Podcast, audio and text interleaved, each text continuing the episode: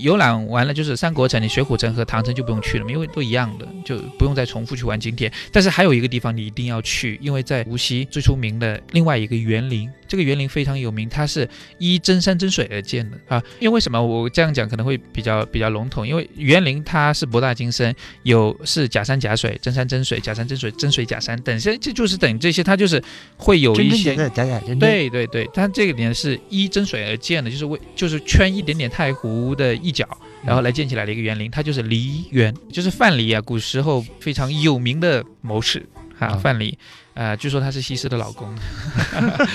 呃，为什么我这样讲呢？因为当时他辅佐这个呃吴王阖闾，然后呢翻身以后，最后呢他就带着西施隐居在太湖边上，就是后来非常有名的生意人叫陶朱公。好，他在那里就建了这个园林，就梨园。他据说就是啊，范蠡携西施泛舟太湖之上，过着卸甲归田的日子的地方，非常的有名。然后他这里进去以后，你可以看到四季景，就是有四个亭，然后四个景，就是一一个季节一个景。然后它里面的那个假山对做的非常的漂亮。然后再往前走就是千步长廊，这个千步长廊全部都就得你一千步才能走完这个地方。然后旁边就是太湖，你这种走走的感觉是把太湖水给围起来。对对对对，所以那那个园林非常的舒服，走就感觉非常好。所以我建议，如果说你你有时间的话，就去到那个里面去走走，